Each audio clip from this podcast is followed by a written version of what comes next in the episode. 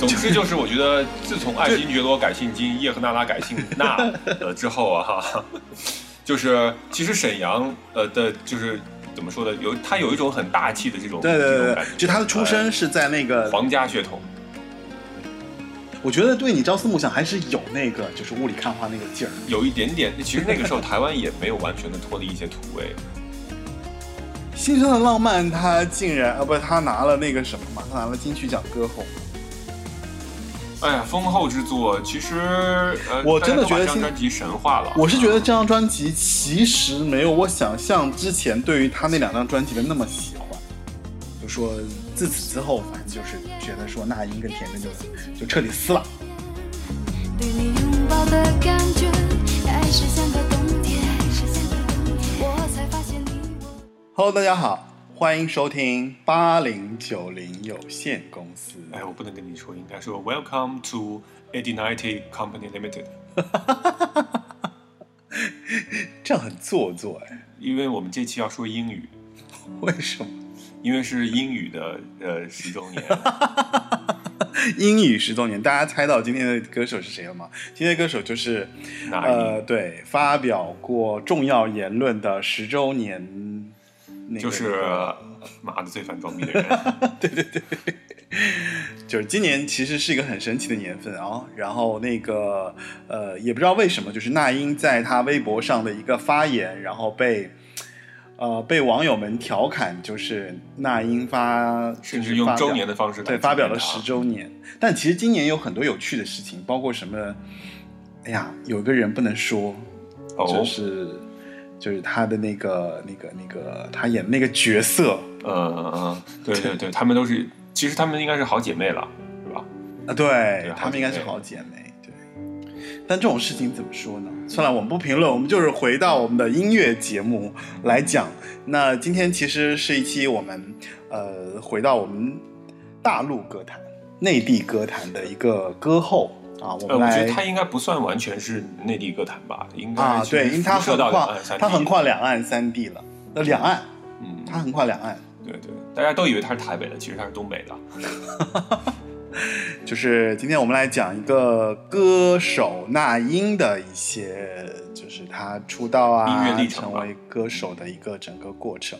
啊，对。然后非常感谢今天的嘉宾 Chris，啊，然又是我，对，然后 Chris 又来到我们的节目，跟大家来聊一聊那英。呃，其实说起那英的话，我觉得我们得从她开始从艺的那个那个阶段开始讲起，因为她就是基本上是伴随着中国流行音乐的成长。嗯那呃，从她很早就出道了，一九八八年，我估计可能比在座的很多听众还要再再早了，那人家就出道了。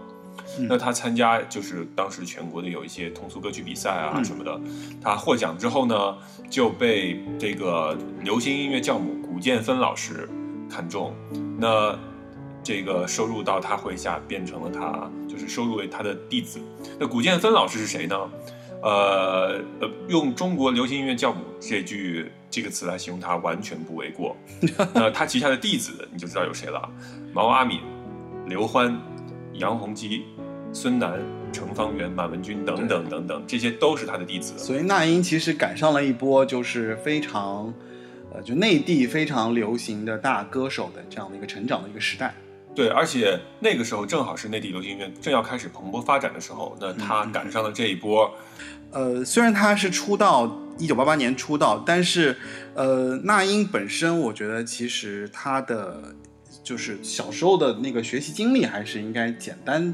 聊一聊。就是他其实是首先是生于那个辽宁沈阳的，然后据传啊，她是慈禧太后叶赫那拉一脉的一个玄孙女。啊，他姓纳嘛，就是就知道姓纳，因为他是一个旗人的姓。对对对，反正就是就小时候就很虎的那种，然后性格也很虎。嗯据说他小时候非常的野性，然后很爱打架，嗯然后呢，经常把那个男孩子打到哭鼻子。对，嗯。然后这个时候其实他会去找他爸来理论，但是怕他爸经常就是直接就是因为把他当男孩养，皇阿玛是吧？那我就不知道是不是。反正就直接就是二话不说就抡起就打。啊！据说他小时候其实是有道伤疤在他鼻子的鼻侧，嗯，但是居然他还是那么会唱歌，没有影响到他的声道的发展，就是就是给他一个道的发展，声道的发展。总之就是，我觉得自从爱新觉罗改姓金，叶赫那拉改姓那呃之后啊，哈，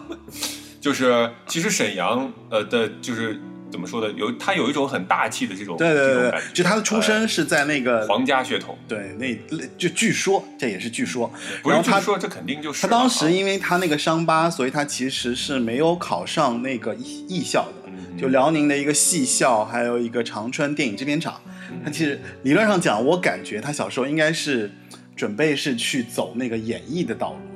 但是后来因为因为这个鼻侧的这个这个伤疤的问题啊，对，所以就后来就是改上，就是因为他很会唱歌嘛，嗯。所以他去上了音乐课，然后去学了音乐老师嗯，然后后来在学校里面被推荐到，就跟其实很多大歌手的成长有点像，就是还是上进了什么合唱团啦，嗯。然后因为声音特别棒，然后成为了一个领唱，对，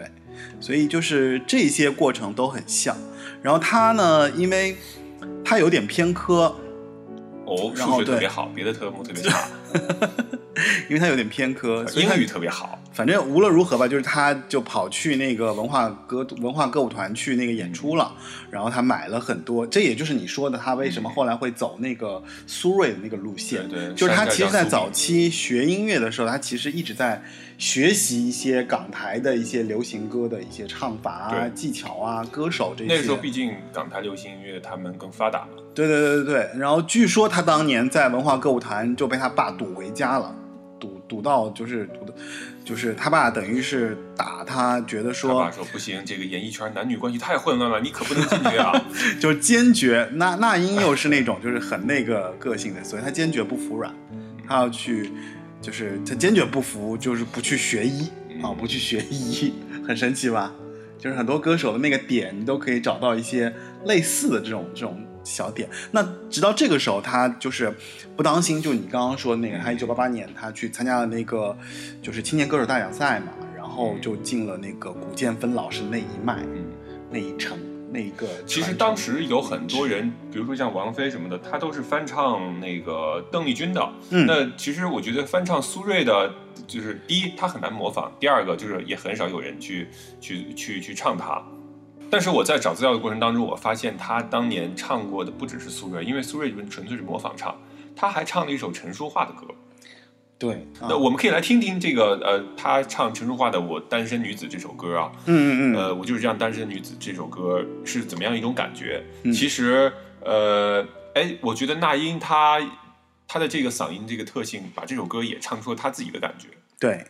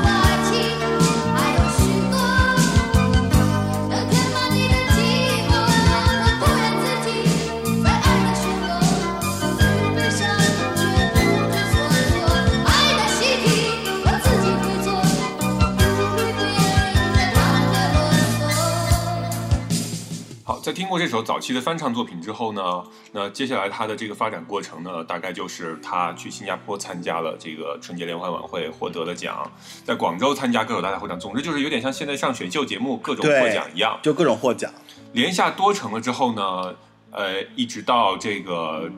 终于终于他上了春晚。嗯，那大家都知道那个时候九十年代初的春晚，它的影响力是巨大的，谁上对春晚当时就是一夜成名。对你像毛阿敏，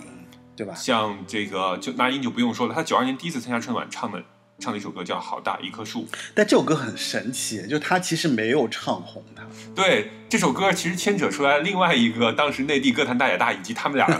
长达恩恩怨怨对十多年的恩恩怨怨。啊那我们现在很多人都觉得《好大一棵树》这首歌是这田震田震唱的，但其实最早是那英唱，那英没唱红，啊然后田震拿来又唱，结果把它给唱红了。对，我不知道是不是这个时候两人就结下了梁子，因为那个时候对于一个歌手来说，上春晚唱一首歌是非常非常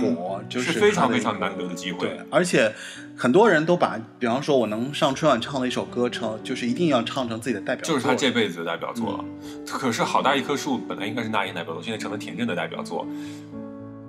这也挺妙的啊。就是包括后来他们在那个在那个就是颁奖晚会上的一些轶事啊，对对，十年之，后吧。对对对，反正我们后面再说吧，就是先说先说他的这个整个那成长过程吧。呃，刚才刚才说到一九八九年，那英在新加坡参加了这个一个晚会啊，春节联欢晚会，当获得了当地的一坛新星奖。那我觉得这个也是有可能他被台湾的公司唱片公司发现发掘的一个一个契机，因为他就相当于是走出大陆了嘛。对，那其实内地歌坛啊有两个就是顶级的天后，一个王菲，一个那英。那王菲其实是被香港包装出来的，对，那那英的成功走的是台湾的路线。那英的成功绝对是归功于台湾的音乐人。对对对对，而且她早期，因为她加入的是福茂嘛，对，福茂就特别擅长做女歌手。就据我们了解，大家看到的像范晓萱，然后还有后来的郭靖，然后还有就是包括像范玮琪琪，对，都是福茂出来的。啊，除了春晚呢，当时还有各种各样的晚会啊，因为那个时候大家在唱片的这个习惯上还没有形成唱片歌手这个概念，那对晚会和他们的单曲就包括影视剧，就成为了歌手他们活活跃的这个重要的一个舞台。嗯，那呃晚会有三首，那英有三首早年就是非常呃奠定他地位的歌啊，好大一棵树就不用说了，最早是他唱的，也牵扯出了他跟田震的恩恩怨怨。嗯，然后还有就是雾里看花，当时那个特效满天的那个 MV，雷翻了真应该是惊艳了所有人了。当时就有点像《家有仙妻》里面那个雷电的那个东西，对，包括什么《新白娘子传奇》里面那种那种对，都会有这个东西，然后他用了。还有一首歌叫《山不转水转》啊，这三首歌是他的三首晚会当家歌。《山不转水转》其实是非常通俗的那种中国传统的那种歌曲，对吧？对，相对来讲，它所以你看这三首歌对应的主题嘛，好大一棵树对应的是希望工程，就是老师和学生，然后学老师是一棵树，怎么怎么着，嗯，然后雾里看花就用在了那个消费者权益保护的那个 晚会上，就是让我让我看得清清楚楚、嗯明明白白、真真切切。然后山不转水转很多是用在了比如说一些乡村啊，就是一些扶贫啊这样的主题上了。就比较适合今年。呃，也适合当时了，因为三农工作你知道永远都是中央一号文件。对，所以我们支持三农工作。当然。山不转，那水在转；水不转，那云在转；云不转，那风在转；风不转，那心也转；心不转，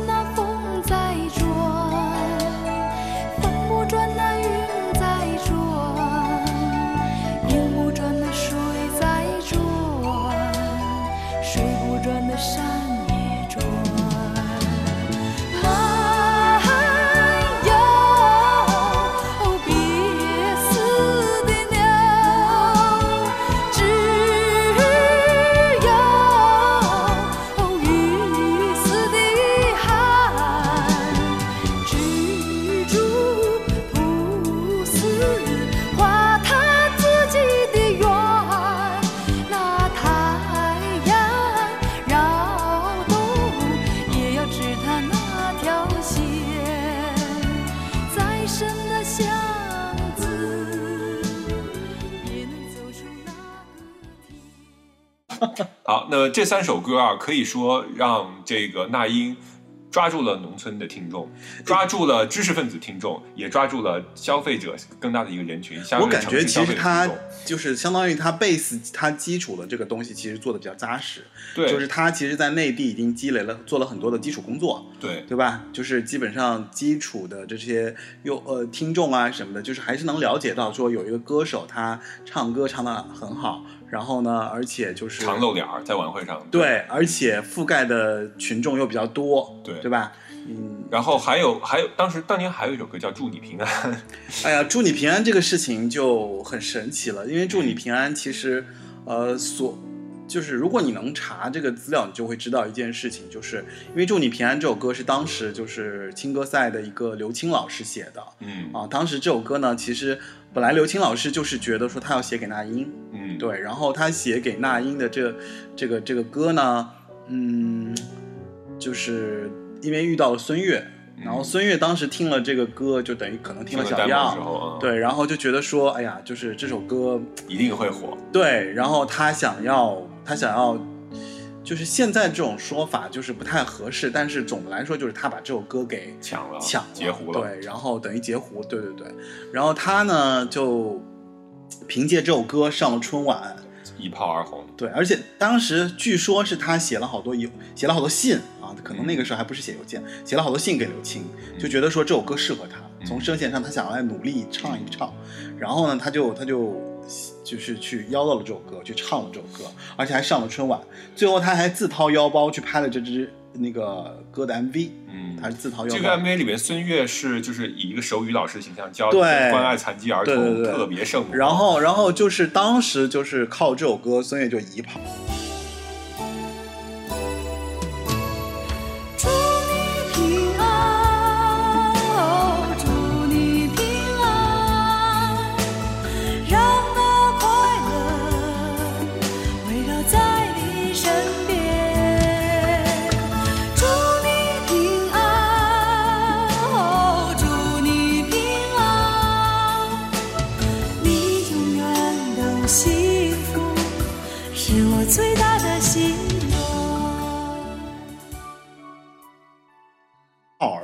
所以你想想，如果那英把《好大一棵树》和《祝你平安》都唱了，那也就是没有田震和孙悦什么事儿了。内地歌坛相当于那英就要几乎就是一家独大了。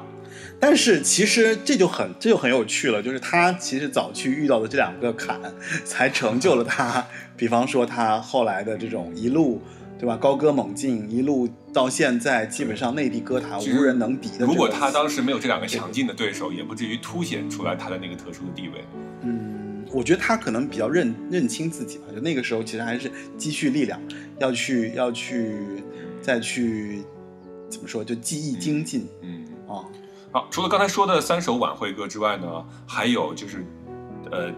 呃，影视剧和就是电视的歌嗯歌曲。那呃有一首歌，我们有几首有有代表作的，我选出这么三首歌啊。嗯嗯嗯。一首歌就是《过把瘾》，就是他跟过把瘾就他跟刘欢合唱的，当时因为过把瘾太火了非常火，对吧？？是八九十年代，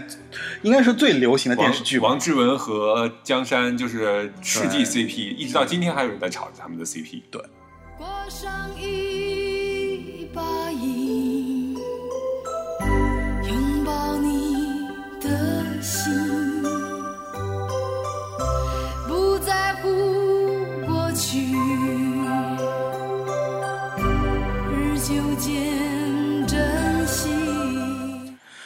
然后还有就是综艺大观，当时这个节目的主题啊曲，不能没有你。不能没有你是是我我唯一的语言综艺大观我还挺熟的，我很爱这首不对这，综艺大观是呃，这综艺大观当时他是正综艺大观还是正大综艺啊？综艺大观，正大综艺是另外一首。正大综艺是另那个什么歌？那个呃，翁倩玉唱的那个爱呃日文歌。对，呃，综艺大观也是当时央视排名第一的，就相当于是顶流的综艺节目了，哦对吧？因为春晚一年一届嘛，但综艺大观是个周。你的心是我永远的舞台，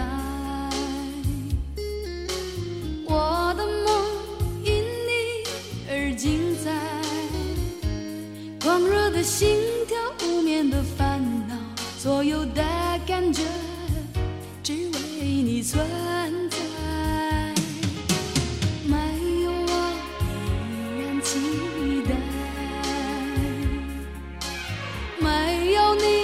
只有空白。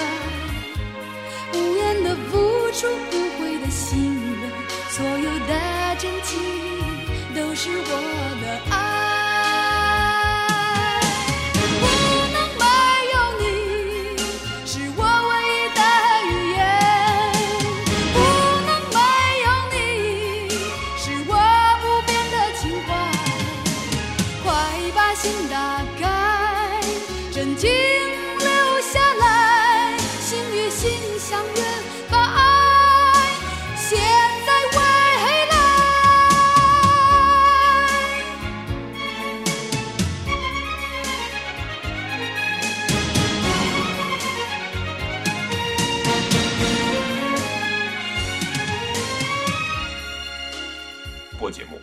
那捧红了无数的主持人，像反正那英是凭借当年这种就是内地的这种综艺节目啊、晚会啊，还有这些就是唱了还是不错的很多的一些歌的。而且还有一首不得不提的，呃呃电视剧主题曲就是《炎热的风》。那啊说名字可能不知道，但大家一定知道这是我爱我家的主题曲。是然后我爱我家里面所有的歌也都很好听，我在节目里面不止一次说过。对，因为呃还有那个什么嘛，还有毛阿敏唱的那首歌。诺言，对，对，那这三首歌大家都可以去听一听啊，嗯就是呃。我觉得它是超越时代的流行，就是可能比如说录音的素质相对稍微差一点，然后或者大家找的版本不那么好，嗯但是你从词曲它的整个的质量来看是非常非常上乘的。嗯那个时候中国的音乐人真的是，我觉得是出作品的年代了，就不光是港台他们在出作品，内地音乐人也出了很多作品，而且其实完全不同于港台他们，比如说多是那种。呃，凄凄惨惨戚戚的，比如说嗯苦命女人啊，对什么的不一样。我觉得内地的流行音乐那个时候反倒更大气一些，比如说不管是西北风也好，还是像好大一棵树、雾里看花，然后炎热的风，然后过把瘾，他们都有一种更大的意象在里面。那不管是对自然的也好，还是对社会的关切也好，就包括像《祝你平安》这种，他为什么要用一个手语的主题去拍这个 MV？嗯，那都说明就是呃。有可能是当于社会社会语境的限制，然后不能允许我们太过情情爱爱，但是我觉得也也成了我们内地流行乐的一股清流，就是大家不沉浸在某一种小情小爱的氛围里面。对，就是你反而怎么说？其实我我一直觉得，就是呃，艺术作品这个东西呢，就是虽然说自由是一个很好的一个一个怎么说，就是一个内内驱力，可以让你产生更多的作品，嗯但是有的时候带着镣铐跳舞。反而能跳出一些让人觉得说哎。很有意思的一个东西，而且他当时的那种就是中国内地的这种音乐的这种，他所写词写曲的这种涵盖范围确实是更大的。嗯，就是你想，因为在中国的这个这片土地上，因为它本身所所占据的怎么说，就是它那个对，其实地理上就已经很大了。而且你想各各个流派，各个包括其实像这几年那个谁，那个那个谭维维的那个山音老调吧，华音老啊华音老华音老腔，嗯，对，华音老腔。都是从民族音乐里面挖掘出来的，就是我觉得中国是中国内地流行音乐，当时早期的时候，其实有很多这种就来自于这种民间的好的作品，包括你像当时王洛宾的那些东西，嗯，对吧？就是能成就在中国内地是非常是有文化，而且有那种呃传统传统这种高度的这种东西作品。所以其实我觉得像当时那些歌手还是蛮喜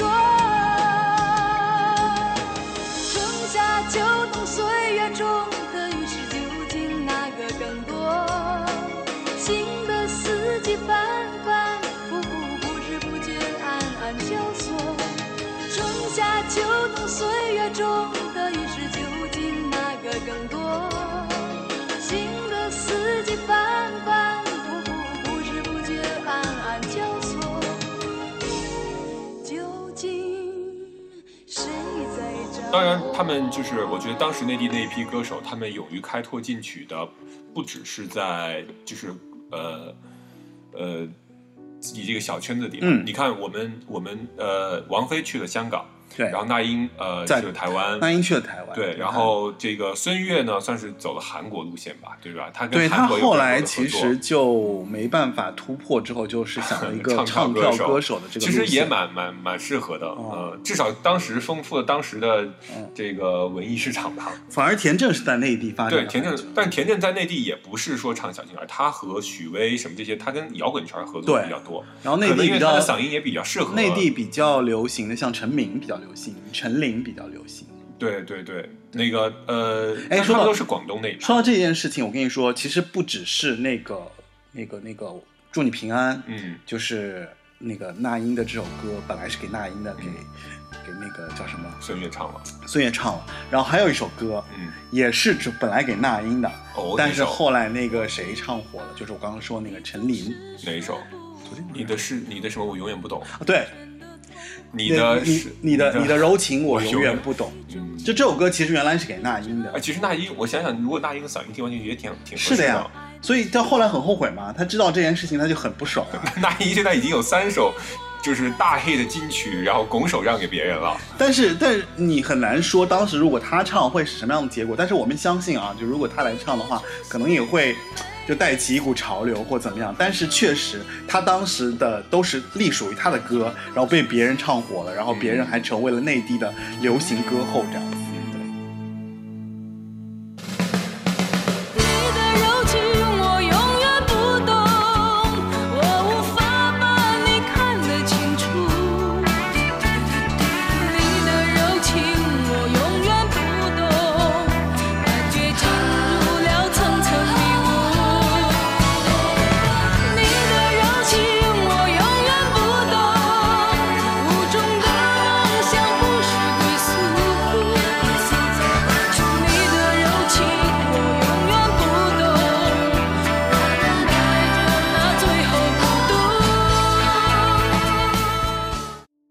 词曲作者嘛，就骆宾、丁原的词呃词，然后周迪和丁原的曲，就他们其实隶属于，就是他们就想要给那英唱的，嗯，然后后来陈琳拿来唱了之后，因为电视当时好像据说，因为这首歌在发的时候就已经九几年嘛，因为他正好他在台湾的那个、嗯。那个那个阶段，所以后来就给了陈琳这样子。呃，我不知道是出于什么原因，那英就到台湾发展啊。嗯一方面可能是那边的唱片公司看好了内地的市场，想挖掘一个内地的歌手。嗯，然后另外一方面呢，可能也是由于你像那英很多金曲都给了别人，他可能也想另辟蹊径了。还有一个，我觉得就是他的眼光所在，就他觉得我们这样就是所有的歌手还是要以像港台一样以唱片为自己的基础来做自己的作品。那所以他也看到了他那边更好的发展趋势，觉得这是一个必由之路。我反而觉得那英的出发点更简单，就是他希望自己的音乐时髦一点。我觉得这都是我们的猜测啦，但是就是不是因为这个为什么我会这么说？嗯就是他在他后来成为内地的一个、怎么说，就是刚刚走到一个天后的地位的时候，嗯他其实就主宰了内地的这个怎么说，就是评奖的一个这样的一个事件嘛。嗯当时其实他跟刀郎有有有一段就过。呃，嗯过节，过节嗯就是这个过节是在于说他在一个音乐节里面，他哦不是他在一个音乐颁奖晚会上，嗯，他当了主席，他等于是整个的相当于就是你可以理解为就是操盘手了，对嗯他就是因为相当于，比方说金曲奖每年的主席不同嘛，他是那一届的那个评审团主席评审团主席，然后他当时就在里面说了一句话，说刀郎的歌只有农民才会听。嗯，对，所以其实他对哇，他怎么这么忘本啊？他 就是就是当唯一要为广大工农兵服务哎，但是我觉得他可能就是有这种就是就是非常简单的这种觉得觉得土，啊，就是觉得土嘛，就是其实当时我觉得他去台湾的时候，很多人也会觉得，哎呀，内地来的人好土对啊，就什么北姑啊或者北老对这种。因为你想，他参加过康熙康熙来了两次嘛，嗯第一次和第二次他自己都说，你看我这次来是不是更时髦？但是话说回来，就是我我我觉得每个人对这个东西的看法有他自己的，在我不需要去评价。是但是他本身就是他在他自己可能以前唱过那些歌之后，他觉得对于港台流行和内地的流行来讲，可能港台流行他更希望去接触那些时髦的东西，嗯然后能够给他的这个作品能够增加一些流行度。嗯，我觉得这是他最简单的一个出发点。确实是因为我们毕竟农业社会了那么久嘛，对吧？嗯改革嗯又要说改革开放了，改革开放才我们 迈入了城市化的过程当中。那想洗掉那种土味儿或者是土地的那种味道，其实是其实是一个过需要一个过程了。对，那最开始大家都需要洗掉这个土味，然后现在好像又返回来了，对对对反倒回到土地当中去，找那些真的能够扎根于土地之中的那些音乐的营养。所以那英很成功，是因为他那一段时间就是靠着去台湾，就真嗯的是洗尽铅华，对吧？我感觉算是要洗掉土味，洗尽铅华是另外一个意思了。哦，这样子啊，嗯，那算了，算了，我没文化。对啊。好，那我们讲讲他到福茂之后发的两张唱片吧。嗯，他到福茂就发两张专辑，为你朝思暮想。嗯，然后呢，白天不懂夜的黑。我觉得对你朝思暮想还是有那个就是雾里看花那个劲儿。有一点点，其实那个时候台湾也没有完全的脱离一些土味，对吧？台湾也有，也有一点点对啦，嗯，对，而且还有就是台湾，台湾，我觉得台湾制作人其实也蛮那个蛮精明的，就是他们其实还是会针对这个人去做更适合他的这个，嗯就是不要一下子把它变成那种孙悦一样的韩国唱跳歌手，对对对吧因为这样会让人觉得很一一点一点的变化。，对，他是慢慢生长。他先是开始唱的就是为你朝思暮想那那样子的一个作品，啊，为你朝思暮想呢，其实我觉得还稍微是有一些稚嫩的，就是毕竟是第一次叫跨两岸的合作，嗯然后他的歌路呢也并没有完全跳脱出当时台湾那些什么苦情歌啊，什么这种啊苦命女人这种的套路，尤其是这首同名主打啊《为你朝思暮想》，嗯，但其实他跟当时内地的内地歌手这个的流行这个曲风啊什么之类的已经有很大的不同了。那尤其是当他以一张专辑概念出现的时候，我觉得内地当时有多少歌手是以完整专辑出现在听众面前的呀？几乎很少很少吧。几乎没有。就对他就是他就上来就走了这样的一个专辑制作的概念。对，嗯那这首这张专辑里面的制作人啊、比如说这个包括有薛忠明，然后有对，华薛忠明也娟，对郑然后那个杨明煌等等，然后还有这个，呃，包括制作人还是杨明煌、王迪呀。呃，虽然说现在我们来看并不是最强最强的阵容，因为我觉得可能他当时签第一张《公司是谁》，就先看他能唱到什么程度，所以我觉得投入资源并不是最多的。嗯，对，但是呃，其实是成功的。挺成功的，因为因为我觉得他本身从唱腔上也好，或者是从他的这个风格上也好，是非常有差异化的。就对对于台湾内地台湾市场来讲，对，对吧？而且当时他拍了一首 MV 啊，就是为你朝思暮想，只拍了这一个嗯 MV、那这一个 MV 其实就基 基本上，呃，不能说是秒杀当时内地所有 MV 吧，但是是完全不同的那个那个因为台湾制作的技法嘛，对吧？对，是的啊，呃，你完就像怎么说呢？我们今天看啊，比如说呃某一个内地歌手去什 么好莱坞拍了一个什么 MV 之类的，当时来看就是大概是这种感觉。有这样的意思。嗯，不过其实他当时这张专辑，我觉得还是因为他有那个浓浓的东北口音，然后其实在，就是他的这张专辑有点像出口转外，出口转外内销。内销对。嗯，因为他在台湾其实受欢迎程度反而就是不如他在内地的受欢迎程度，因为他对是。相当于用了台湾的包装手法，嗯然后又又又回回到台湾内地来销售，然后在嗯。台在内地受到了很大的一个市场反响，觉得哎，你怎么就变得相对来说比原来要少一些？嗯对，所以他的这个作品什么为你朝思暮想啊、醒时做梦啊，嗯，就其实就很早的就在在在内地确立了他就是被大家受欢迎的这样的一个一个状态。但是我不得不说，当时他的这些歌在内地并不是很火，没有那些晚会歌啊、什么电视剧歌啊、对因为电影歌火。因为他那个时候是刚刚是以商业化的方式回到内地嘛，嗯对吧？就是商业制作啊、音唱片制作的方式嗯回到内地，但内地还处于一个萌妹发展的时期，如火如荼的。当时广东那波人就是最火的嘛，对吧？嗯毛宁、杨钰莹风头对啊。就是就他们那个那个时候那些什么，嗯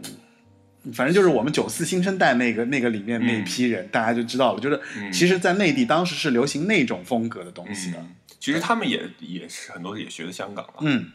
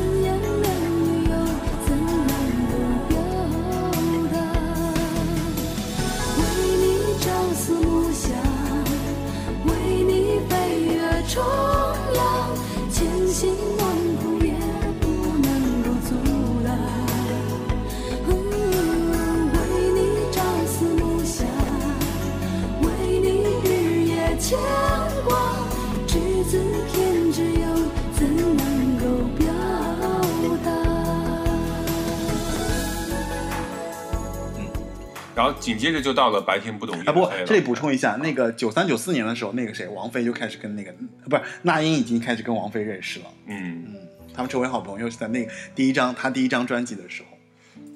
好，紧接着就到了白天不懂夜的黑，这个就是林隆璇，这是大制作人了，嗯给他操刀的一张专辑。那也是由于当时第一张专辑还还算比较稳啊，虽然没有爆火，还算比较稳。那白天不懂夜的黑就是已经是一个大金曲了，对，因为在台湾已经成为了一个就是 KTV 必点曲目了。而且这首歌特别适合那英的大嗓。你像朝为你朝思暮想，还是一个小女人的感觉，对吧？然后，但是白天不懂夜的黑，基本上就是黑白分明。你说那英是白还是黑？黑白黑白两道，人家可都，对吧？你这种话真的 那就是，我觉得白天不懂夜的黑是比较怎么说，就更适合他吧。嗯可能就是，而且而且因为白天夜不懂夜的黑，其实就给他奠定了他当时的这个情歌的这样的一个叫做什么情歌天后的一个歌歌路吧。这首歌就是我定义管它叫那种惨烈情歌，啊就是你死我活，鱼死网破，黑黑不见白，白不见黑。嗯，包括他后来的什么征服、什么出卖，都是这种，就是他用一些特别黑社会的词儿。是呃呃，不能这么说啦，就是因为他当时就是他找到了一个非常适合他的定位，嗯，然后这个定位也让他包括像白天不懂夜的黑，他当时也是创下了一个销量的一个记录，嗯。就在台湾也销售到了一个三白金的一个状态，嗯。三白金就是十五万张嘛，嗯。对，然后就是非常的稳固了他的地位。嗯嗯，对，这个时候就是基本上他不管是内地、台湾，基本上大家都知道有这样的一个唱歌的一个嗯歌手，然后是来自于内陆的，对吧？大陆的这样的一个女歌手，嗯然后而且，呃，怎么说？就是至少你在市面上你是没有听到像她这样的一个出身，然后唱这样歌的歌手。对，啊，包括专包括这张专辑的幕后阵容啊，那个呃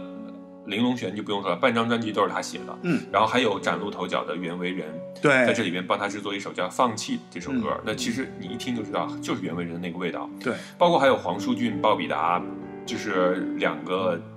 呃，怎么说？当时也是炙手可热的音乐。音乐人，对对对，给他这个路线。但其实从这这专辑里面，除了《白天不懂夜的会》，别的歌相对来讲都会比较平淡一些。嗯，但是我觉得它的整体质量还是要比前面那张专辑又更上一层的。对，而且这两张专辑其实，我想说它歌曲难度都蛮大的，特别适合内地大嗓来唱。所以嘛，就是他他还是有这个有这个能力去接住这个这个这个作品的。而且销量也还是其实其实是不错的，呃还行从商业上和艺术上嗯嗯嗯都变成了算是他的从成为专辑歌手的同名作吧。应该说白天不懂夜懂夜的黑，打开了他在台湾的这个市场。把彼此站成两个世界。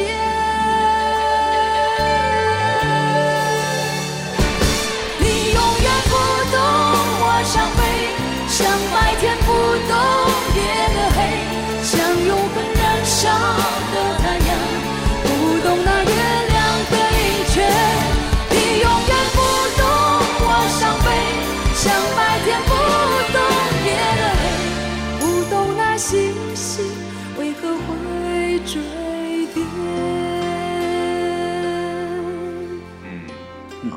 然后就是他到了这个百代唱片了，对他转投百代 EMI 就是他相当于他全盛时期了，对，对吧？他跟王菲唱的《相约酒吧》《红遍》，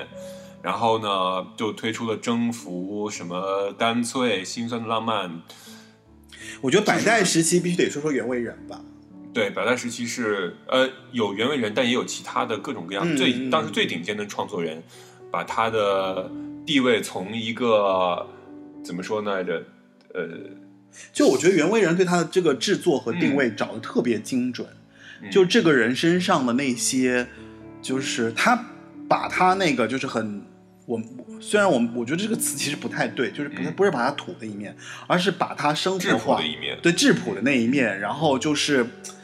就是相当于让他背过身去，嗯你只是看到这个人身上的那些情感的部分。嗯嗯，实际上我，我现在都觉得，包括像《梦醒了》，包括像《征服》，其实还是有那个质朴的感觉的。但是因为他个性上的那种，就是我是一个特别虎的人，嗯我是一个特别就是要强的人，嗯我是一个特别就其实就有一点解救是女王的那种状态，嗯你知道吗？就是然后他的那个大范儿一直都在，对对对对对，所以大家其实是很就那个时候，而且那个时候开始流行解文化了。哎，对，立伟，不过有可能也是因为百代的行销会更好，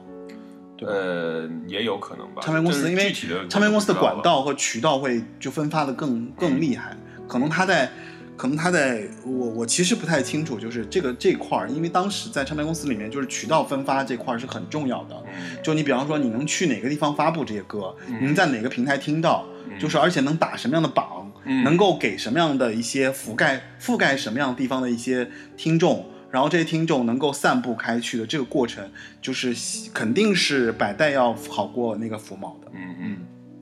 呃，啊，那福茂的这个阶段结束之后呢，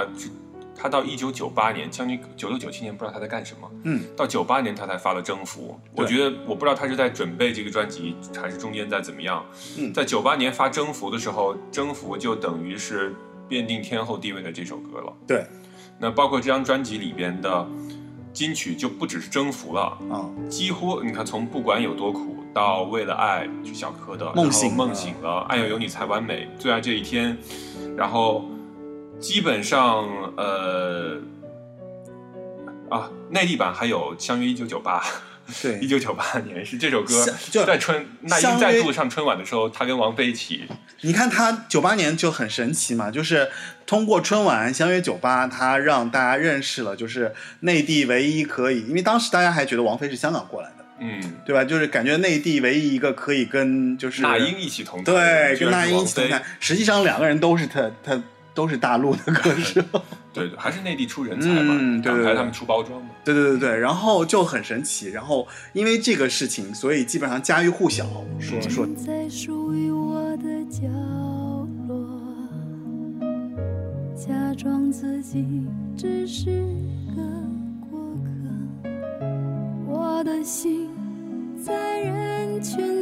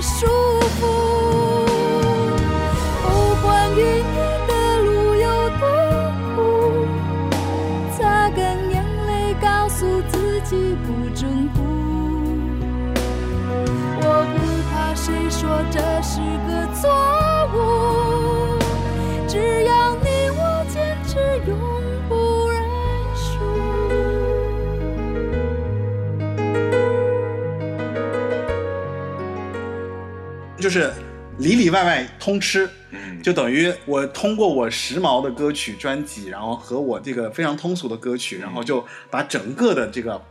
相当于把这个基本盘给对，确定了。包括这个专辑里面的还有内地的音乐人也参与了，比如说丁薇，比如说小柯，嗯，呃，包括这个他还和陈明一起合作了一首歌叫《为了爱》，小柯的作品。对。嗯呃，其实陈明大家能听得出来，他在这首歌里面跟那英采取了完全不同的唱腔。嗯其实二女合唱在当时来讲，还不是一个像我们什么百合啊什么的，没有这么这么多这种概念。我觉得他完全就是老乡带老乡。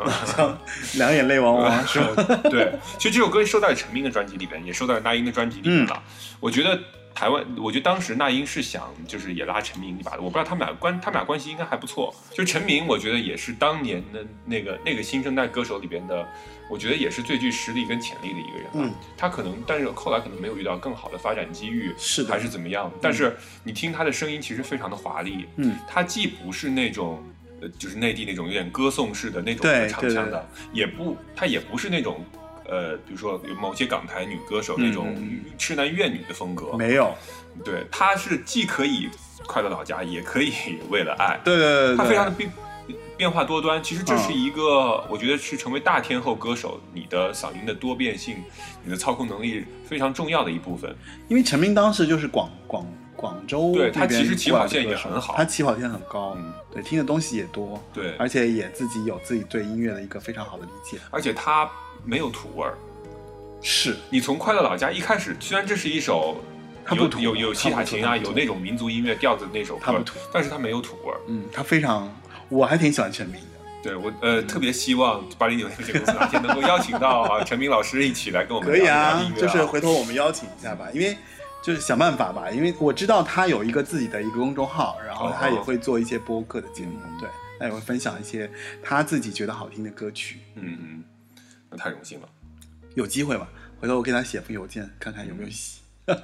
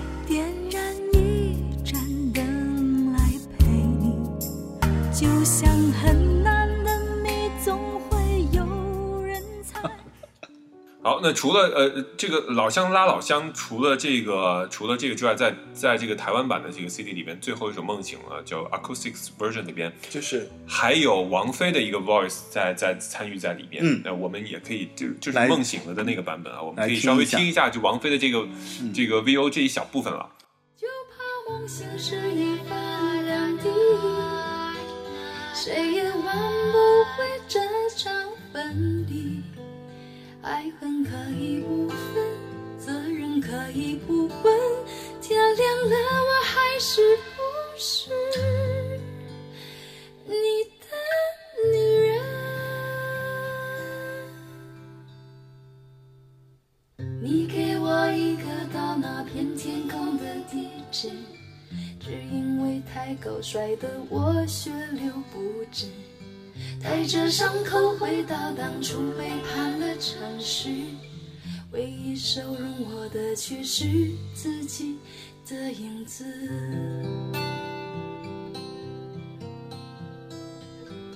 想跟着你一辈子，至少这样的世界没有现实。想爱着你一辈子。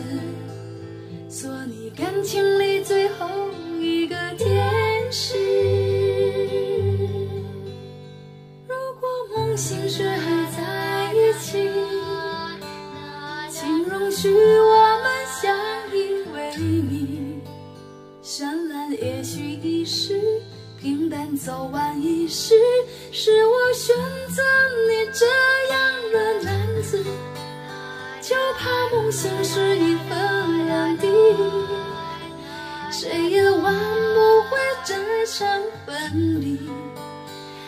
恨可以不分，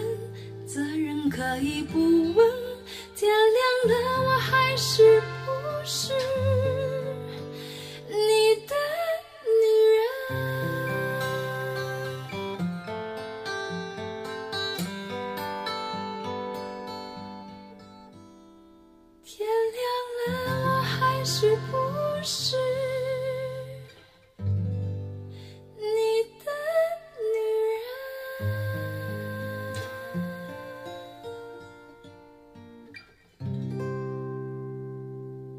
那其实这张专辑里边的袁惟仁是功不可没了，对不但有不但有《征服》跟《梦醒了》两首大金曲，基本上就是人人会唱了。嗯嗯，然后呃，那英自己也创作了一首，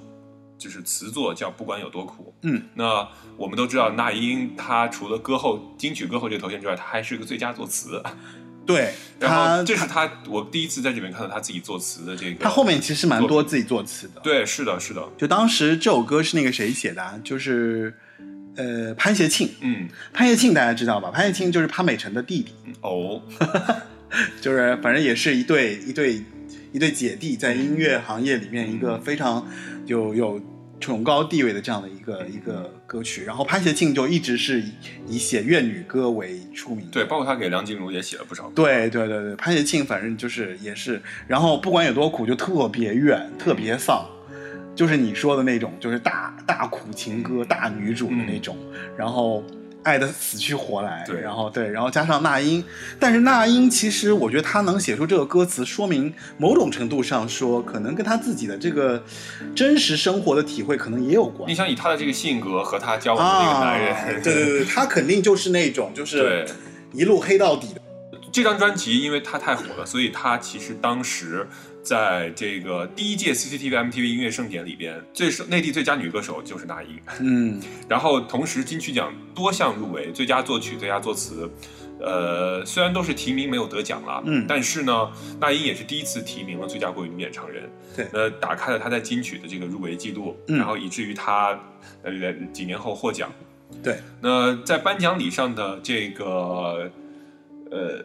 收获颇丰，也当然人红也就是非多了，嗯。然后一步一步的会让他陷入，因为这时候他的私生活很多人也有对关心起来，然后这个时候就足球运动员啊，对啊，他的一些生活状况就很被大大家去八卦。然后，那英本身又是一个特别虎的人，大家应该知道，就是他也嗯敢说敢做，对吧？敢敢那个谁，敢把敢把那个，敢把皇帝拉下马，舍得一身剐。就反正他很敢，就包括他去台湾跟那个谁那个去世，不是那个喝酒那个去世嘛，哦，是什么呢？就是他逼着那个那个林志玲喝，就是林志玲说自己那个什么，说她过敏，然后说敬他酒，然后那英说你怎么不喝啊？然后得让他知道，就是就这是来自大陆的歌手。啊然后后来林志玲就说厉害了：“你知道不喝是什么结果吗？”那英就说了一句这个，然后林志玲就被他逼的喝完之后，林志玲后来第二天就发现就是满脖子都是过敏的，这个就是他反正蛮狠的，就是蛮狠的。他他他知道林志玲的背景吗？反正他就是就所以说他虎嘛，嗯就是他其实还挺敢的，嗯包括他上了微博之后说的这些话，就他早期的时候，就是他他有点有那么一点点口无遮拦，其实我觉得，就英语无所畏惧也是开始无所畏惧形成的吧？对对对对对，无所畏惧，对，每个人都有每个人个性，嗯，对吧？是因为这样，所以他才能唱征服啊，嗯，他才有这个气势，唱得出这种歌。嗯，对。好，说完了征服，我们说干脆吧。基本上“干脆”这两个字和征服，我觉得是一嗯就延续嘛，就是等于唱片公司打铁。他唱片公司知道了他这个风格之后，就是就是肯定是之前有相类似的歌，然后收到了第二张对，然后这张专辑，呃，幕后制作就李氏兄弟就来了啊，啊，基本上就是李思松、李伟松又又又给他怎么说呢？就是加了一把火。嗯，但是这里面其实我觉得有一首歌是必须要提一些提一声，就是他的那个翻唱那首《恰克与飞鸟》的那首歌。相见不如怀念。对，对这张专辑，因为是日本音乐人嘛，所以嗯其实你会发现他的整个的这个感觉和华语音乐很多东西不太相同。嗯，然后但那英唱出来之后呢，又特别有他独特的那种味道，我觉得是这张专辑里边的一个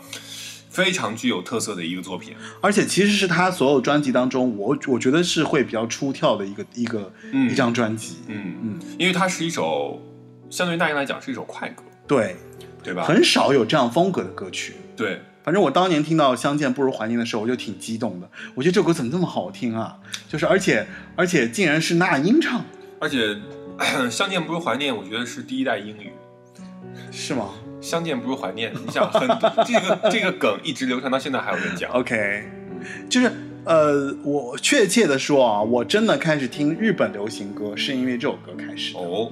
对，就是因为我我觉得当时我发现这首歌实在是太好听了，无论是节奏啊，无论是歌曲啊，就是我会觉得它那个它给我那个律动感，让我觉得特别、特别开心。嗯然后你就觉得说啊，唱的特别好。然后后来我就是了解了一下嘛，原来它是《恰克与飞鸟》的那个那首歌，嗯然后去找了原曲。自此之后，打开了我对日本流行歌的一个哦，就是认知，就是我后来就是有有发现有很多华语音乐的作品都是翻唱自己的对，一个是发现很多，还有一个就是觉得说日本流行歌确实比华语歌要好听。然后，而且还有就是才知道，就说哦，那早期因为反过来会听很多东西嘛，所以就知道了说原来那个谁邓丽君，嗯，我说邓丽君才知道，就是邓丽君其实是翻唱了大部分的日本歌曲，嗯，对吧？就是日剧时代的这个歌曲，她翻唱完了之后，所以我们才知道说，那她用她自己的嗓音重新又给了那些歌曲的一些生命力命。嗯，对，但是但是那英翻唱的是日本，也是后来经过了一些就是现代日本流行现代日本流行音乐，就加入那些摇滚乐队啊，嗯。加入那些节奏啊、电子啊的一些东西之后的一些新流行了，对吧？嗯。嗯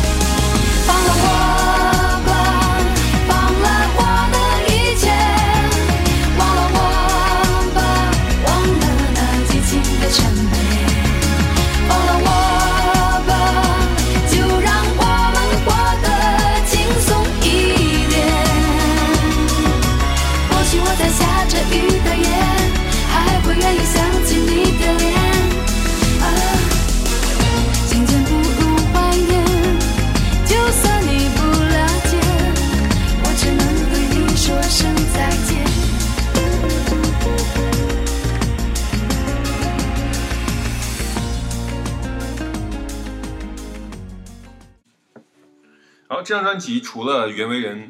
功不可没之外呢，呃，比如说贡献了他的《梦一场》，对啊这这这还有就是，啊，对，就就这首吧，就够了。哎，那个愿赌服输是谁的呀？愿赌服输是呃作曲叫吴大卫，哦然后呃这张专辑更值得说的就是那英自己填了，我看一二三四三首词嗯，啊，至少三首词吧。然后、呃，包括《相见不如怀念》，他自己也是填词的，中文词是他自己的。他好像就是有名的歌，其实词都是他自己填的，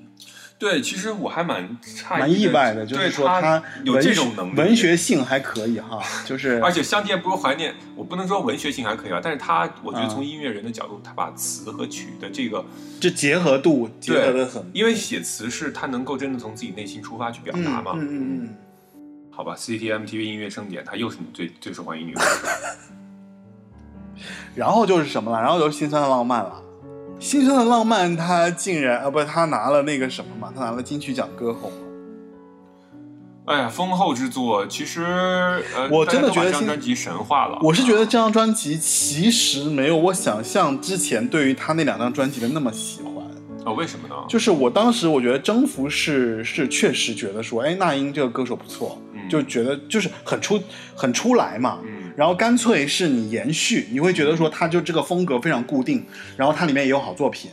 但是到《心酸的浪漫》，你稍稍有那么一点点倦，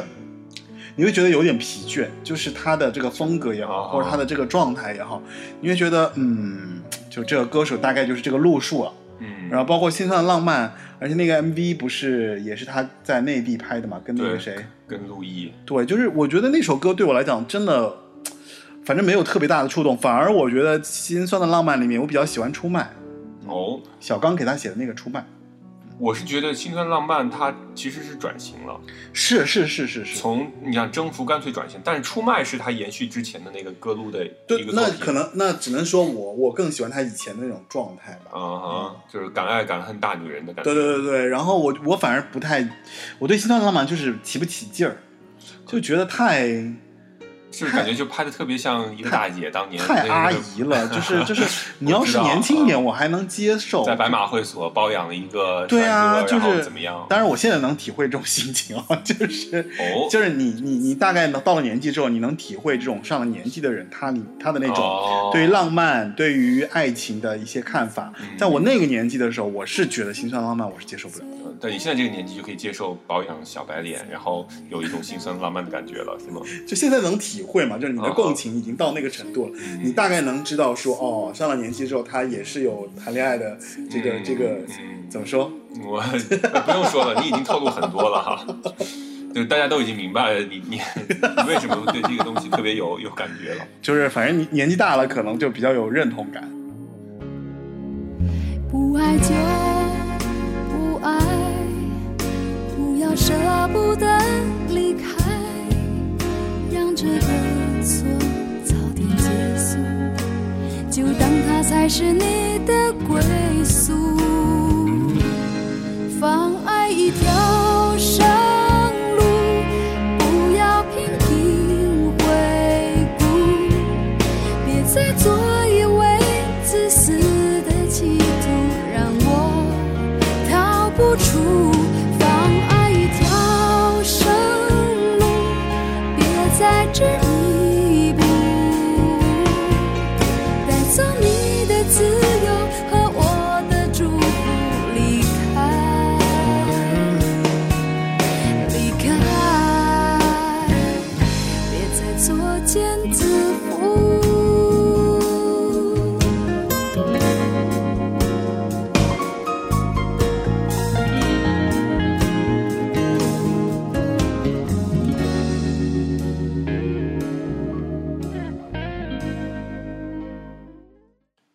好，那呃，这个专辑里边的，你说你喜欢这个出卖了，那出卖是林夕作词哎，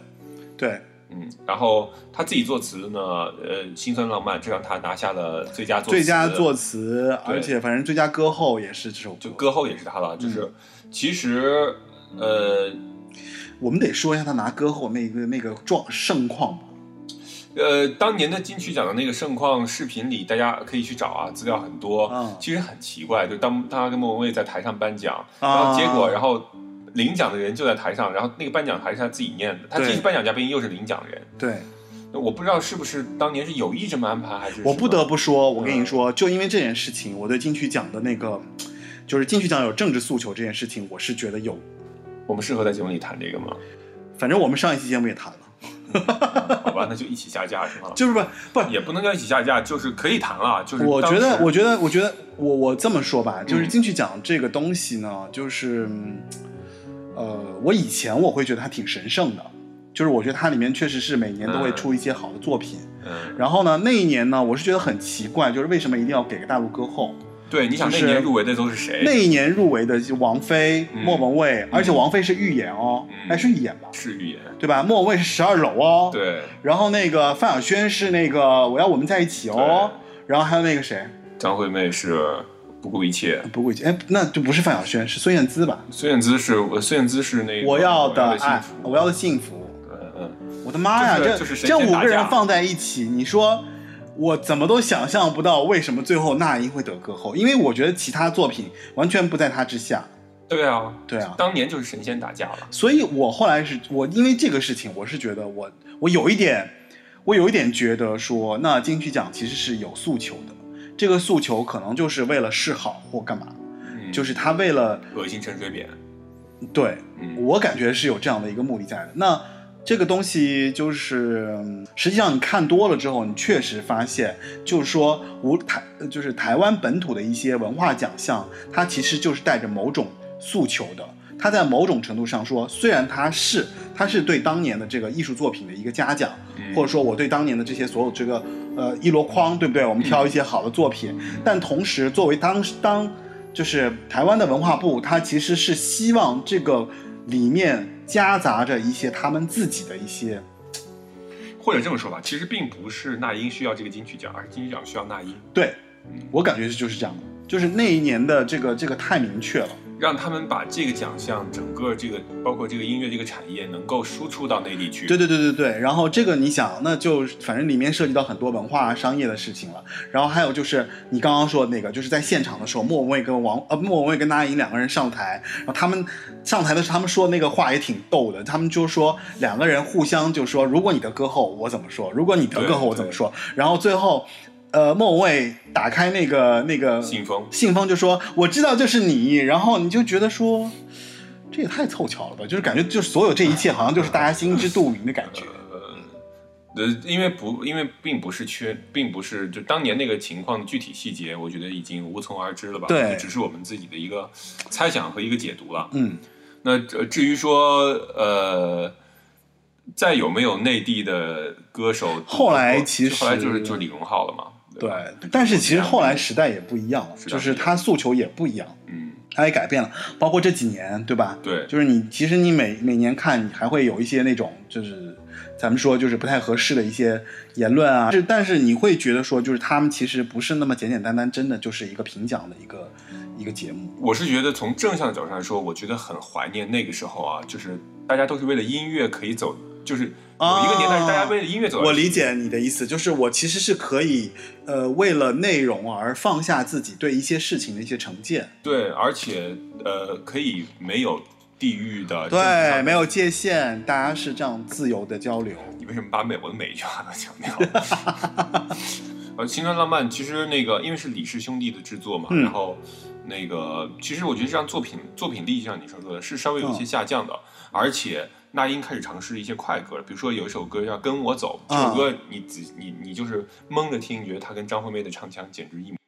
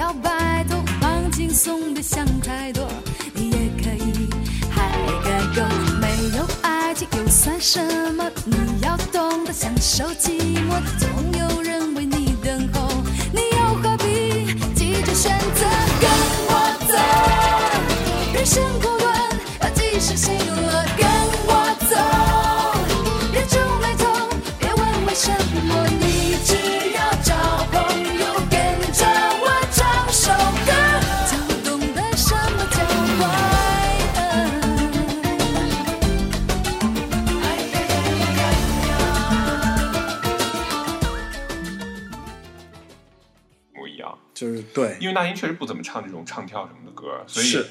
嗯，他就参考他好朋友在这种唱跳歌里面是怎么唱的的感觉。所以我也能理解，就是后来他为什么去参加那个什么姐那个什么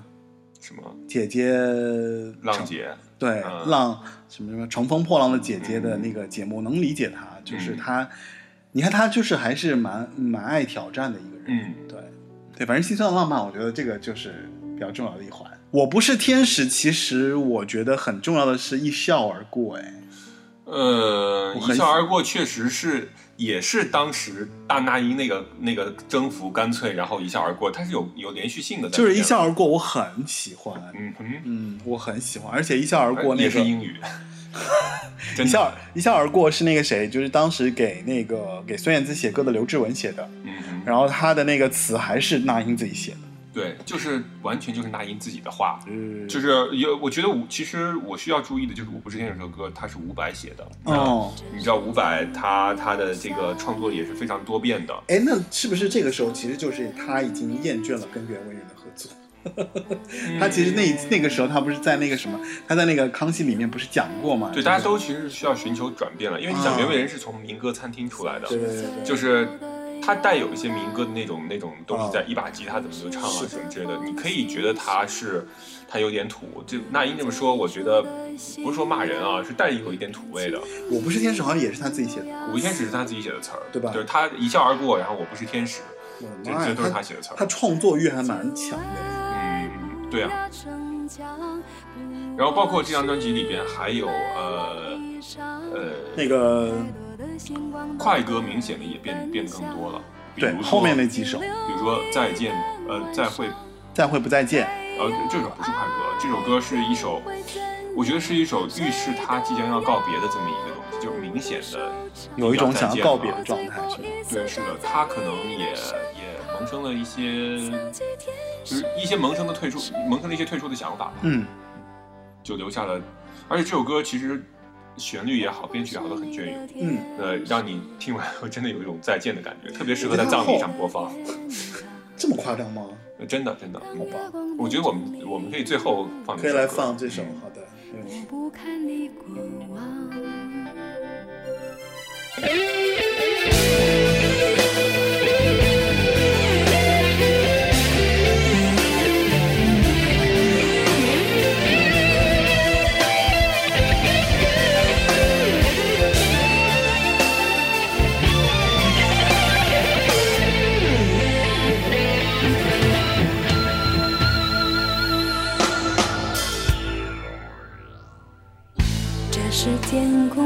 下雨，我们笑得很勉强。无言以对的路上，没有太多惆怅，像是最后的游荡，把淋湿的风欣赏，遗忘最初的信仰。看清你的模样。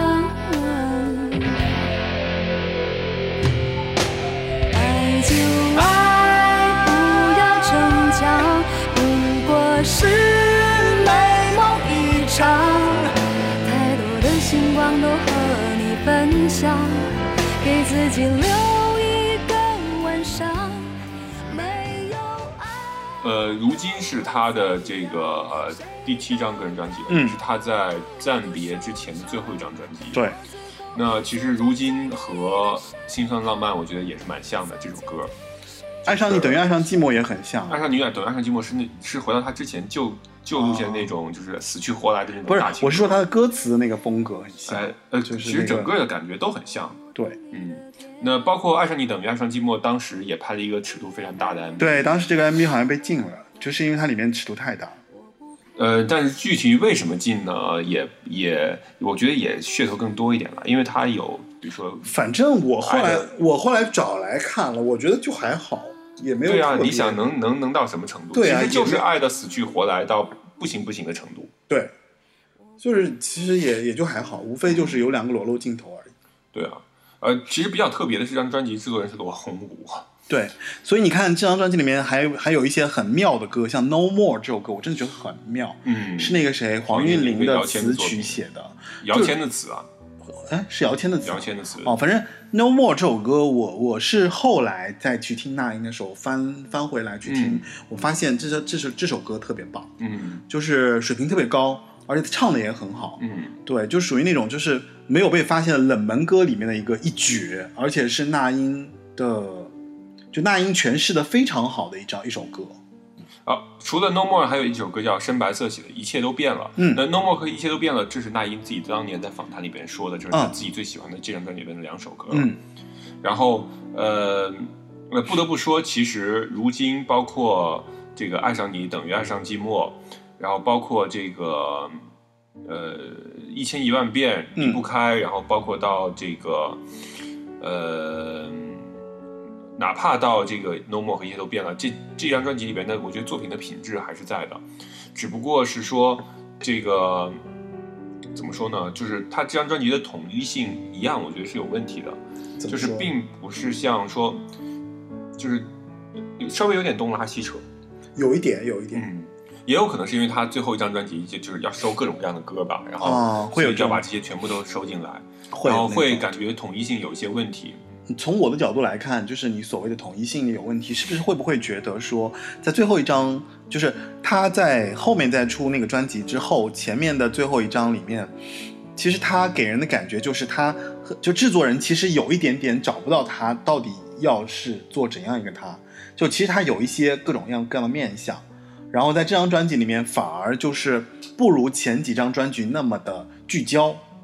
对，是的，其实我我当时那个时候，我对于那英的印象相对来讲也是比较模糊的，就是嗯他开始越来越分散，他没有一个标签贴在他身上，除了内地歌手这样一个标签之外，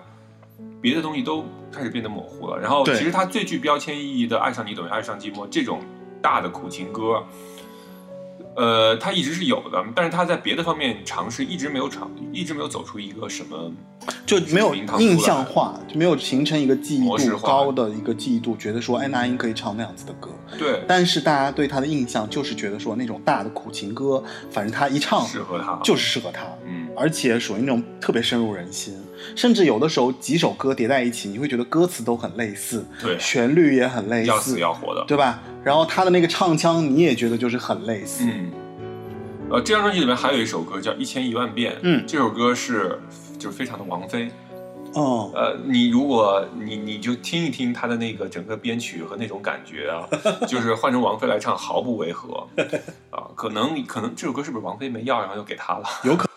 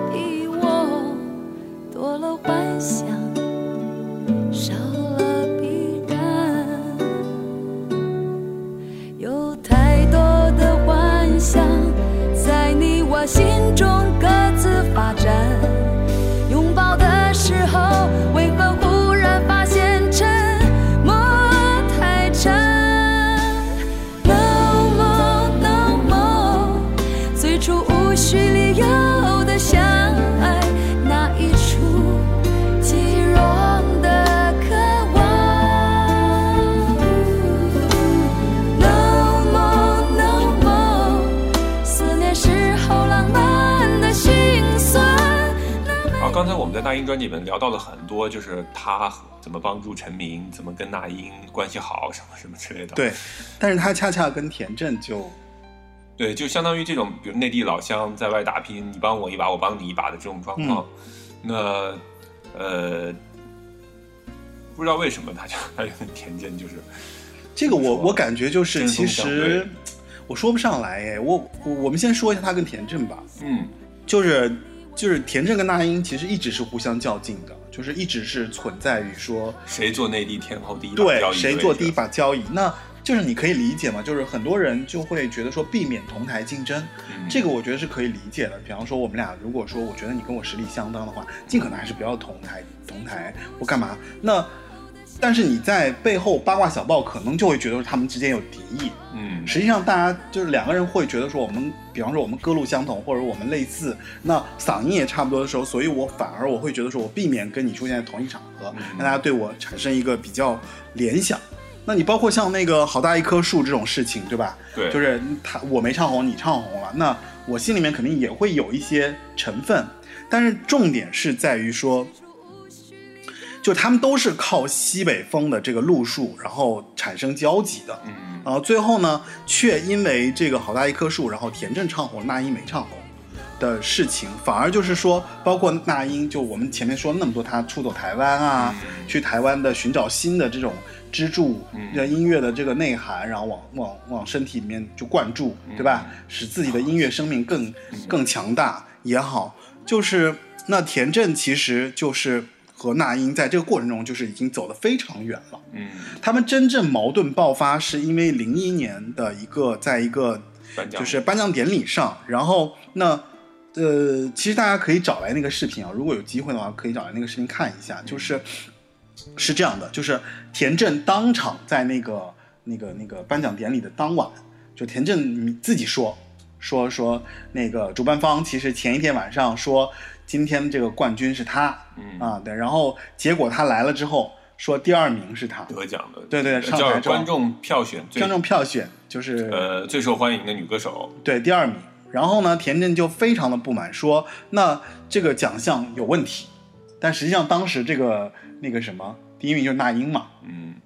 对，然后他就他就觉得说他他完全就是不满这个主办方的暗箱操作。然后当时呢，这个特别逗，然后主持人都说，那我们主持人解围就说我们这个事情可能会有一些问题啊，或者什么样。那田震是不是能够能够继续就是来演出什么的，把这个他要他要唱的歌唱完？嗯结果田震特别狠，田震就直接把话筒一撂，就说：“既然这么不公平，这个奖不拿也罢，我就走了。”嗯反正就是就是那当场就这个场面，其实是我觉得不单单是令了那英了，令所有的就是在那个行业内的人都会觉得说这个人就是有一点怎么说，就是呃，霸道，对，太过太过太把自己当回事儿，太太就不顾场不顾不顾场面了。对对对对对，因为因为因为来理论上讲，咱就不说这个东西公不公平，嗯就人家好歹也是对吧，请你去肯定也是给了你通告费的，对不对？啊，这不好说啊，这个又是变猜测。但是总的来说，就是你要么你就知道之后，你可能你就不上去就完了，你不用在那个大庭广众之下去。而且他还说了特别有，他他说特特别出名，就是他还说，呃，把麦给我开开，就是对对，因为当时他大家会觉得这算对播出事故了。对对对对，然后就是就是你你要是敢的话，你就把麦给我开开，然后他就说了那些话，所以他丢下话筒拂袖而去之后，那就成就了之后再也没有怎么说，就是那英遇到这个事情之后，其实那英当时现场，据说那英是听到这个状况的，那英在那边哭啊，嗯。就是但但不可不知道具体情况是怎么样，反正这个事情反正是成成为了那英跟田震一次比较著名的一个分水岭事件。后自此之后，就是田震也好像没有了更多的一些资源和就是演出机会，就反而他后来出的专辑啊或干嘛，就是根本就没法打通那个关节。而且你想，零一年正是那英如日中天的时候啊，对对对对对，他因为九八年已经积累了势头嘛，嗯所以很容易就是就是在内地形成一个大家对他就是更倾向于，就是说我我感觉就是大家对他的那个那个爱超过对田震的爱，然后田震又这样来了一把，对吧？唉，就是就那几年，反正就这个事情，反正形成了一个比较大的一个，就说自此之后，反正就是觉得说那英跟田震就就彻底撕了，嗯，后不见后但。那英其实也在颁奖礼上，我觉得不止一次说过了。他说他不是最有能力的，唱的最好的，但他是最幸运的。可是我觉得他对那个刀郎那个事件，就是还是挺也挺霸的。但是他也你也很清楚知道他在什么场合说什么样的话，对吧？以退为进嘛。对这种场合你不就是以退为进吗？嗯，所以就是那英还是在他的成长道路以及成为他的歌后的路上，就是相当于有点拔钉子，拔了很多，对吧？你有没有觉得？有没有觉得？呃，一直到他遇到甄甄嬛、蔡健雅嘛。那蔡健雅给他写歌喽，哎，蔡健雅不是给谁写歌谁就衰吗？但是给他写歌还好，给他写的那个什么，就他二零一一年不是出了专辑了嘛？那又后来怎样？对，那又怎样？然后给他写了那个长镜头，嗯长镜头其实还挺好，挺适合那英的。嗯，的重逢，倒也是仁慈的一种，总算能换个维度相同，我感激缘分这系统。长镜头，我们的回忆没拍下太多泪流，只有两方蓝海和沙丘。到那天碰头，你轻巧回避我荒谬的旧伤口，故事结构就不必追求。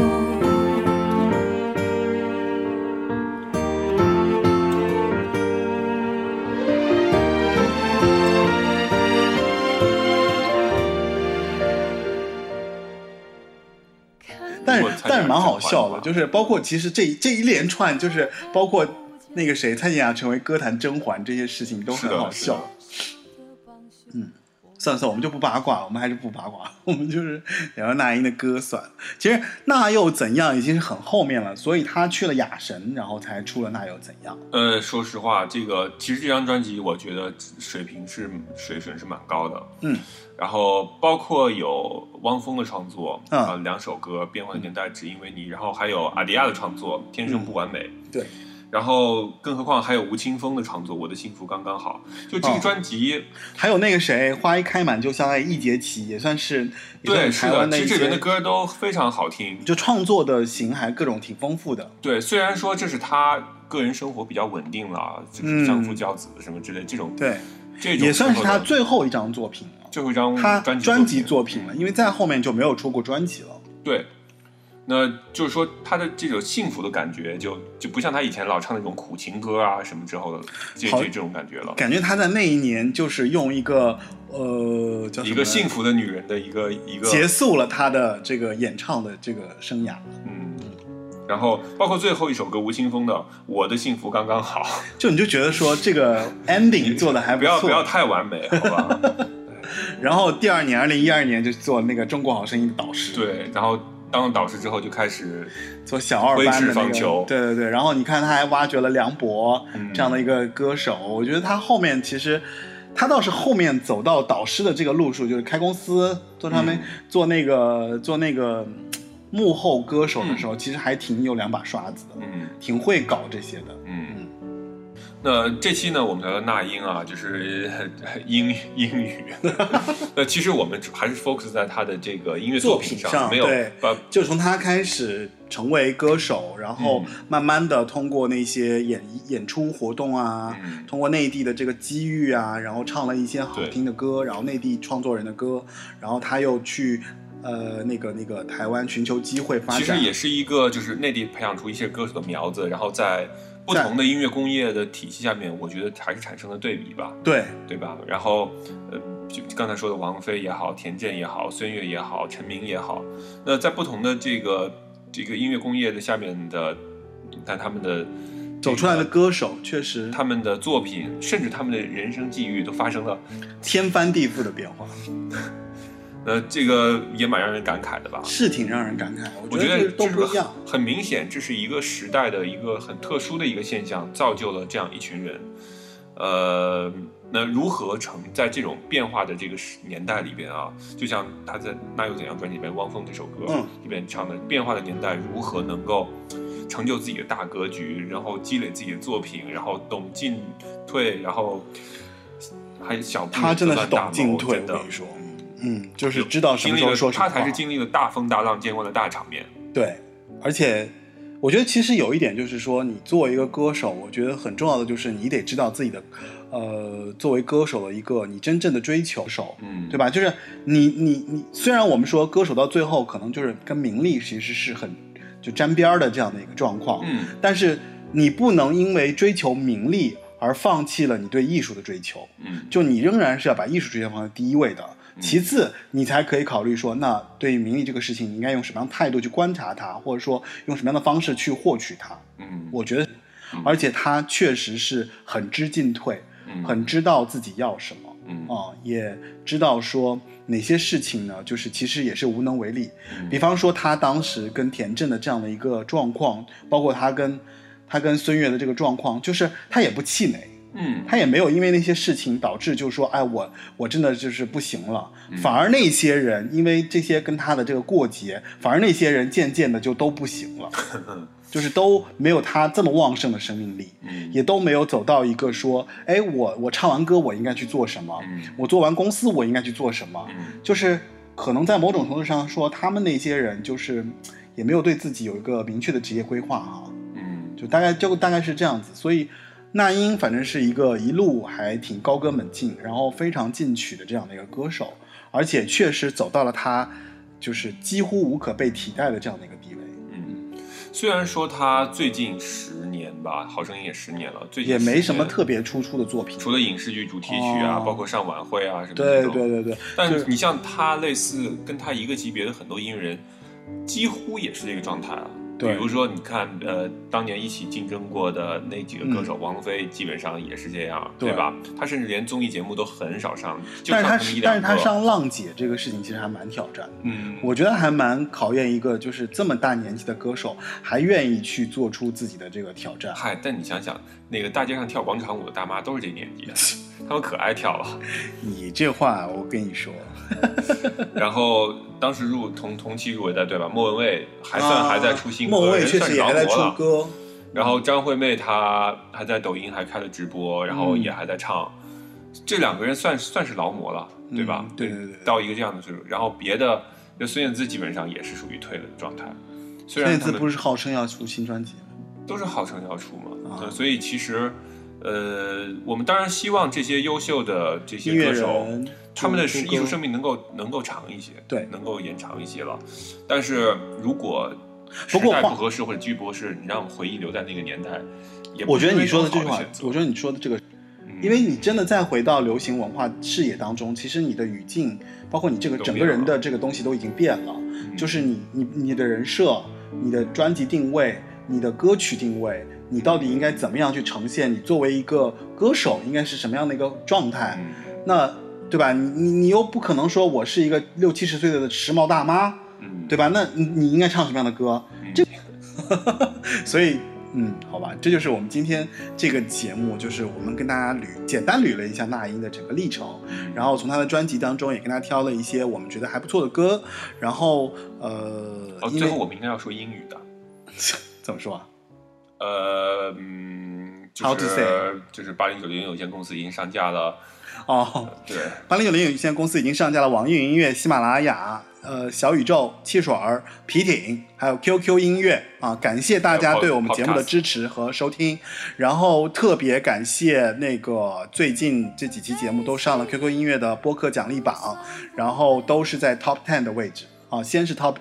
Top Fifteen，然后接下来是 Top Ten。然后给了我很大的一个奖馈，然后我们也有了一个听众群，然后大家如果愿意加入听众群呢，请加呃 Frankie 四六幺，Frankie 就是 F R A N K I E 四六幺，然后通过小助理的方式邀，就是让他来把你拉进群啊，然后可以参与我们的一些具体的一些歌手的讨论，然后还有就是呃，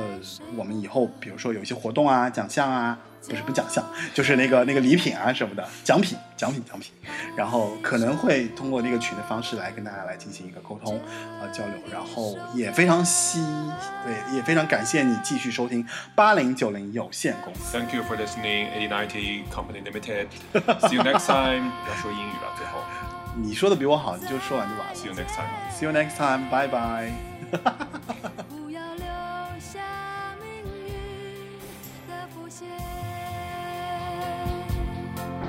就算。